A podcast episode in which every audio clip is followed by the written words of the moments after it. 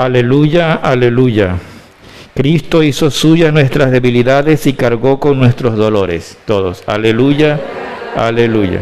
El Señor esté con ustedes. Proclamación del Santo Evangelio según San Marcos.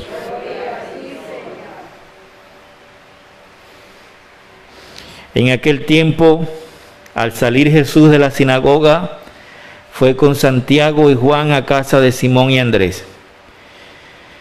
La suegra de Simón estaba en cama con fiebre y enseguida le avisaron a Jesús. Él se le acercó y tomándola de la mano la levantó. En ese momento se le quitó la fiebre y se puso a servirles. Al atardecer, cuando el sol se ponía, le llevaron a todos los enfermos y poseídos del demonio. Y todo el pueblo se apiñó junto a la puerta. Curó a muchos enfermos de diversos males y expulsó a muchos demonios, pero no dejó que los demonios hablaran porque sabían bien quién era él. De madrugada, cuando todavía estaba muy oscuro, Jesús se levantó, salió y se fue a un lugar solitario donde se puso a orar. Simón y sus compañeros lo fueron a buscar y al encontrarlo le dijeron, todos te andan buscando. Jesús les dijo, vamos a los pueblos cercanos para predicar también allá el Evangelio, pues para eso he venido. Y recorrió toda Galilea, predicando en las sinagogas y expulsando a los demonios. Palabra del Señor. Pueden sentarse, hermanos. Hoy la primera lectura está tomada del libro de Job, un libro que deberíamos leer todos en casa. Un libro precioso, muy actual. Job es un hombre que es signo de los hombres y de las mujeres de hoy que de repente les llega la tragedia y pierden todo. Todo. Hay gente que ha perdido todo hoy. Por este virus, el COVID, hay gente que ha perdido toda la familia. O toda la familia se ha muerto, no ha quedado nadie. Estoy a ver un noticiero de, de una señora de unos cuarenta y tantos de años, perdió a toda su familia en el COVID. Ella fue la única que sobrevivió. Signo de Job. Job era un hombre en la Biblia, es un hombre que, que es bueno, justo, irreprochable en su actuar, sin embargo, le llega el mal, cosa que contradecía a los que creían lo que la gente creía. ¿Qué creía la gente?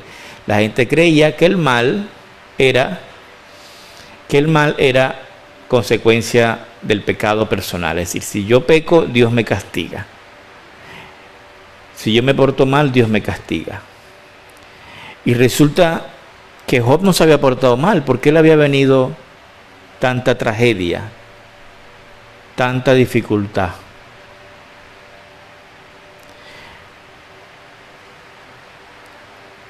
Job, por eso en medio de su tragedia comienza a ver la vida como una carga, una pesadez, que es esto? ¿Hasta cuándo?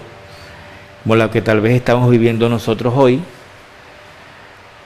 sumado a lo que veníamos padeciendo de la situación país, ahora también el virus, después que vendrá, no sabemos cuando empiecen las vacunas, no nos vacunen, quedaremos así como que etcétera. Tantas cosas, ¿no? Se nos van acumulando. Como Job, también podríamos decir, como pensaba él, que dice la primera lectura, al acostarme pienso, ¿cuándo será de día?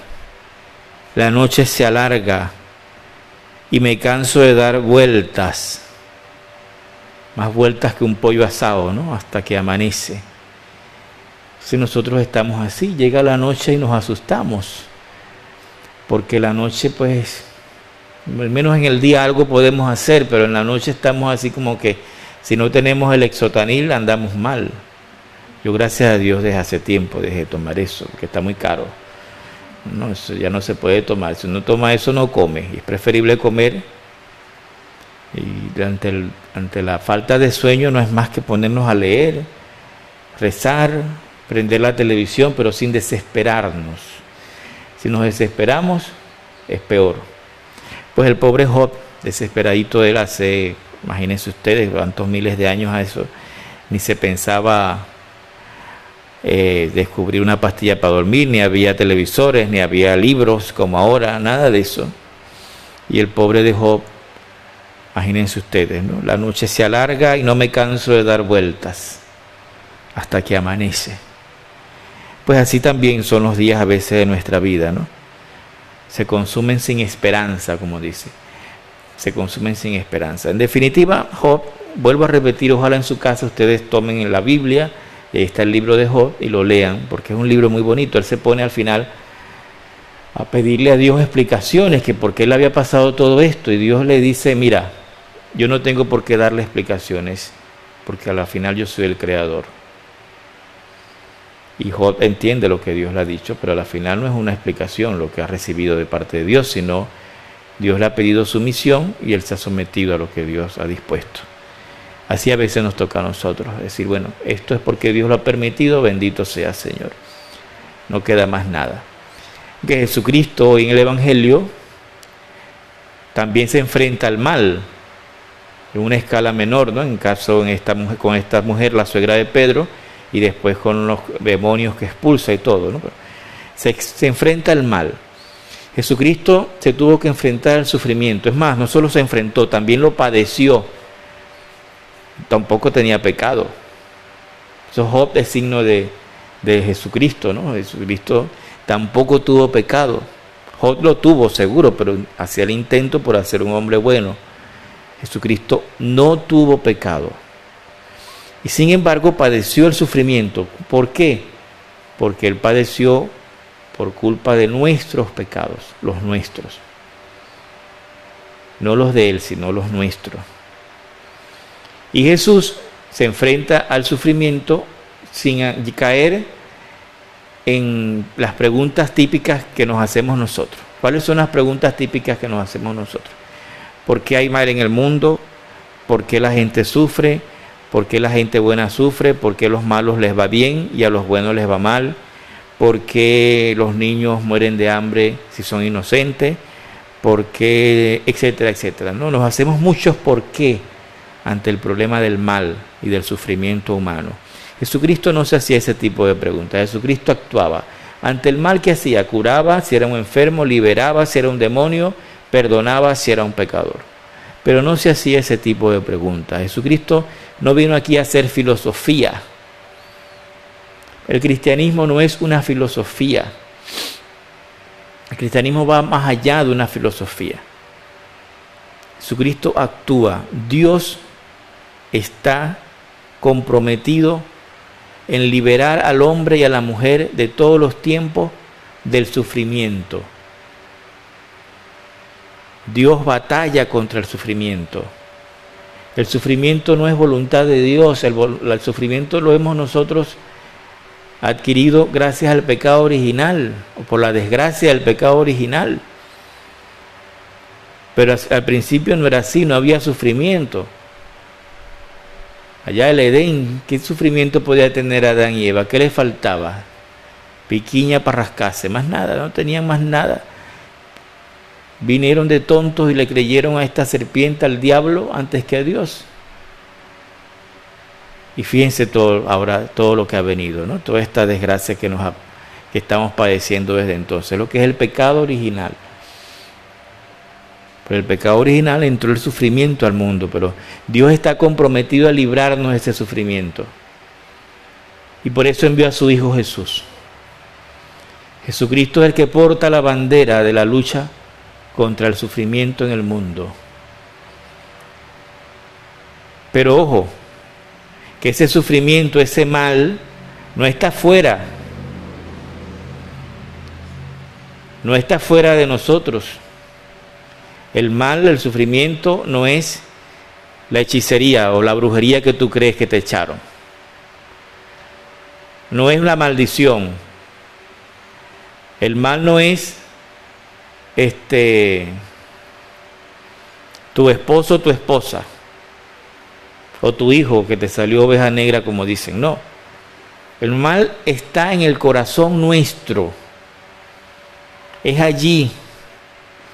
Jesucristo se preguntaba, ¿de dónde sale lo que mancha al hombre? ¿De dónde? ¿De dónde viene? De lo que mancha al hombre viene de su propio corazón, de lo que está dentro de él. ¿Por qué? Porque el diablo se ha encargado de sembrar en nosotros el mal. Nuestro corazón puede ser un jardín lleno de rosas, de flores, de todas las especies, sí, si estamos en la gracia de Dios. Pero también nuestro corazón puede ser hasta un basurero, si lo descuidamos y lo dejamos a merced del maligno, del diablo, que haga lo que quiera. Por eso el mal está dentro de cada persona. ¿Cuál es la, misión del cristiano, del que quiere seguir a Jesucristo? Liberarse de ese mal, sacar ese mal. No convivir con él. Empezar a liberarse, a sanar. Cuando hace eso, el discípulo de Jesús se compromete también a empezar a liberar a los demás. Se compromete a empezar a liberar a los otros del sufrimiento, del hambre, de la enfermedad, del egoísmo. Y cuando empezamos a hacer eso, más libres nos sentimos, más liberados estamos.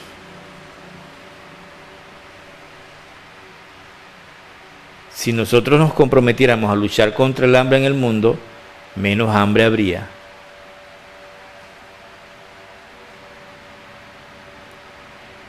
Se trata pues de dar incluso desde la pobreza que tenemos. Si yo que soy pobre le doy a otro pobre, no me hago yo más pobre, me enriquezco. Ten la seguridad de que te enriqueces con toda clase de bendiciones espirituales, celestiales, materiales, te enriqueces. Si un pobre te pide comida y tú le das la mitad del plato que tú tienes para comer. Te enriqueces. Si te niegas, te cierras, te empobreces más. Pues una forma de liberarnos del mal es compadeciéndonos del mal del otro. Compadeciéndonos, sabiendo que mira al otro no tiene sino la misma ropita de siempre. Siempre lo estoy viendo desde hace un tiempo para acá. Y yo a lo mejor tengo mi closet lleno porque, porque bueno, me he engordado tres, cuatro veces, he rebajado tres, cuatro veces y hay ropa ahí de todos los tamaños y colores. ¿Qué hago yo con ese closet lleno? Venderla, no. Hay pobres la sociedad que vivimos hay pobres, más pobres que nosotros, más pobres que nosotros, que no son capaces ni de sentarse en esos bancos por vergüenza, por miedo. Muchos pobres hay alrededor nuestro. Y nosotros los cristianos no estamos aquí para hacer una fenomenología de la pobreza y una filosofía fenomenológica de lo que es la pobreza. No, ante la pobreza nos toca actuar tender la mano como lo hacía Jesús. Se la puso, Jesús le, le tendió la mano a esta mujer que tenía fiebre, la suegra de Pedro, ¿no? Enseguida le avisaron a Jesús, él se la acercó, la tomó de la mano, la levantó. Fíjense todo lo que hace Jesús. Y el evangelista nos va poniendo los pasos que va haciendo Jesús. Se acerca. Hoy Jesús quiere también acercarse a ti lo primero que él hace para sanar, acercarse. Jesús no quiere estar lejos, ni quiere que tú lo tengas lejos. Jesús no quiere que lo tengas nada más allí metido en esta cajita que llamamos sagrario. Ahí se quedó. te lo lleves a tu casa. Eso comulgas. ¿Por qué comulgas? Para que te lleves a Jesús a tu casa. Porque Él se acerca, para que tú vivas cerca de Él no para que tú vivas lejos de Él, desconectado de Él y viéndolo solo de domingo a domingo, no, se acerca para que tú lo conozcas por medio de su evangelio, de su palabra, como dice la segunda lectura de Pablo, hay de mí si yo no anunciar el evangelio, pero para anunciar el evangelio tengo que conocer el evangelio en primer lugar. Luego, ¿qué hace Jesús? Se le acercó y luego, ¿qué hizo? La tomó de la mano Jesús no tiene miedo de contagiarse de COVID, que le puede dar, pudo haber dado, si, vivió si hubiese vivido en esta época le pudo haber dado, porque es verdadero hombre. Pero Jesús se le acercó y la tomó de la mano, porque Jesús no tiene vergüenza, asco de nadie. Jesús no tiene asco de tu pecado, ni del mío, ni de ninguno. Jesús se acerca y nos toca. Él no tiene escrúpulo, ni es este, de ningún modo eh, escurridizo, ¿no? La tomó de la mano. La tomó de la mano. Jesús no es a distancia. La relación con Jesús no puede ser virtual. No solo se acerca a ella, a la cama en donde estaba, en el catre donde estaría, ¿no? El catre es esas camas que casi pegan al piso, que no tienen colchón. Los más viejos aquí habrán dormido una vez más en catre, ¿no? Pero a lo mejor no, yo estoy echando broma, ¿no? Pero el catre es eso, pues una cama como una esterilla, ¿no? Una esterilla ahí. Pues Jesús no solo se acercó, sino que también la tocó. Si hubo un contacto, piel a piel. Ese es el contacto íntimo que Jesús quiere con nosotros, personal, como los novios. Imagínense unos novios que nada más se tiren besos por WhatsApp unos novios que nada más se tiren besos por, por, ¿cómo se llama? Por Zoom. O cualquier, la mejor eh, eh, live eh, app que tenga el mejor live y streaming del mundo. Pero es el mejor, pero unos novios, imagínense ustedes, dándole beso a la pantalla. No, la relación con Jesús no es virtual, es real, personal, carnal, vamos a llamarla así. Y luego la levantó. Jesús hace lo que tenía que hacer. Libera de la fiebre a esta mujer, la levanta, la restituye. Vamos, que nosotros no estamos creados para estar allí postrados en un catre, costados todo el día, enfermos, no. Nosotros no hemos sido creados para eso, sino para estar de pie, levantados. Inmediatamente dice que esta mujer se le fue la fiebre y se puso a servirles le empezó a servir, a lo mejor fue a hacer un café, etcétera, lo que haya sido. Les empezó a servir. Café no, porque Jesús no tomó café, creo yo. La India de, de donde vivía Jesús quedaba muy lejos. Y empezó a servirle. Pues para eso Jesús también hace lo mismo con nosotros. Lo que hizo con esta mujer lo hace con nosotros. Se acerca, nos toma de la mano, nos levanta ¿Y nosotros cuál tiene que ser nuestra respuesta? Servir. ¿Cuál es la respuesta de todo lo que hace Jesús por nosotros? Servirle a Él en nuestros hermanos, en nuestra familia, en los hijos, en los amigos, en los vecinos. Servirle sin, ningún tipo de, de interés, sin esperar nada a cambio. Hermanos, qué hermoso pues este Evangelio. Y lo más hermoso de este Evangelio, y con esto concluyo, es que Jesús dice aquí, de madrugada, cuando todo el mundo dormía, se levantó, le pasó por encima de los catres a unos cuantos, abrió la puerta y se fue para estar a solas con su padre, tal vez a la orilla del lago, de la, de la playa o lo que fuera, para estar a solas con Dios, para orar. Nos recuerda este Evangelio una necesidad que olvidamos mucho nosotros, la necesidad de orar, de rezar, constantemente, siempre, no de vez en cuando, ay que se me olvidó y no pasó nada. No, tiene que ser una necesidad real. Así como cuando tienes necesidad del café en la mañana, que es al mediodía, hoy no tomé café, que mal me siento. Mi mamá es una que a veces me llama a las 2 de la tarde y me dice que no he tomado café hoy, porque no tenía ni café ni azúcar, como todo el mundo, como todos nosotros aquí. ¿no? Me siento mal, me duele la cabeza. A veces me, me, me quisiera preguntarle, ¿ya rezaste hoy? ¿Ya hiciste tu oración? 15 minutos, bastaría 15 minutos al día que tú a solas te sientes, cierres tus ojos y encuentres a Dios y te hables con Él. Si es posible antes, abres la Biblia en cualquier parte y lees un pedacito y, ya está, bastaría eso. Bastaría eso. ¿Qué falta nos hace eso a nosotros? Y a veces eso es una necesidad olvidada. la tenemos ignorada. Fíjense, si el mismo Jesucristo necesitó, ¿usted, Jesús tenía necesidad de orar, ¿sí o no? Verdadero Dios. Sí y no, porque siendo Dios, ¿para qué iba a orar? Pero era verdadero hombre y necesitaba estar a solas con su Padre. ¿Por qué? Porque Jesús por ser hombre también se cansaba. También necesitaba recuperar fuerzas. ¿Por qué oramos nosotros? ¿Por qué hemos venido este domingo aquí a la misa? Para recuperar fuerzas, para tranquilizar, para sintonizar, para, usando un lenguaje más telemático, actualizar las APP, ¿verdad? De nuestra esperanza, de nuestra fe, de nuestra caridad. Tenemos que actualizarla, así como se actualiza un teléfono, nosotros tenemos que actualizarlo a la luz de la palabra de Dios.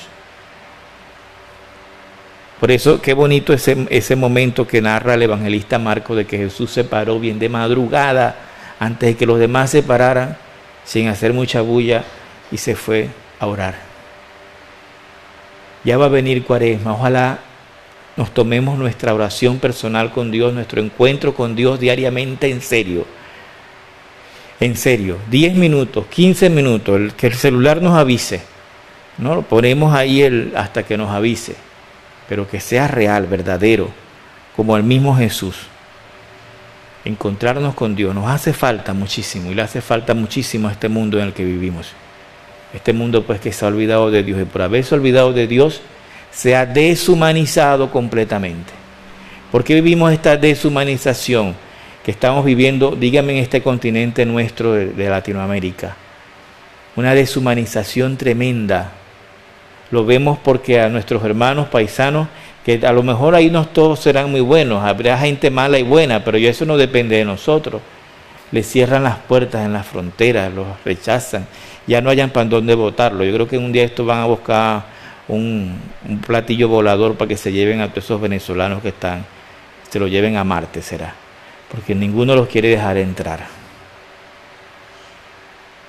Yo no quiero justificarlo a ninguno, porque malos hay, venezolanos hay buenos y malos, colombianos hay buenos y malos, argentinos hay buenos y malos, peruanos hay buenos y malos. Pero no podemos nosotros ante una tragedia humana cerrarnos y decir, ustedes no entran aquí porque ustedes todos son malos, fuera. Eso es deshumanizarse. Eso es deshumanizarse. Eso es haber dejado de creer en Dios hace muchísimo tiempo. Quien haga eso y diga que cree en Dios es un mentiroso. Embuste. Tú no crees en Dios nada. ¿Cómo te vas a compadecer de una pobre gente que viene de donde venga? Si es que hasta de los presos tenemos que tener compasión. Hasta de los presos hayan hecho lo que hayan hecho, son seres humanos. Jesucristo dijo, estuve preso y no me visitaste, porque en el preso está la presencia también de Jesús. ¿Cuántos de los que están allí en la pica estarán arrepentidos de lo que habrán hecho y habrán cambiado, estarán esperando el momento de salir para demostrar que son otras personas? Hermanos, que el Señor pues nos ayude a creer siempre su palabra a vivir humanizados en la humanidad de Jesucristo que necesitaba del Padre, necesitaba con la oración recargar su fuerza, ser verdaderamente humano, porque si no, no nos hubiese podido salvar, reconocer pues que gracias a Él hemos sido liberados del mal, del pecado que nos afligía y que Él nos conceda la gracia de poder experimentarnos siempre hijos, no esclavos del pecado, como decía Pablo, sino hijos de Dios liberados de todo mal. Que así sea. Creo en Dios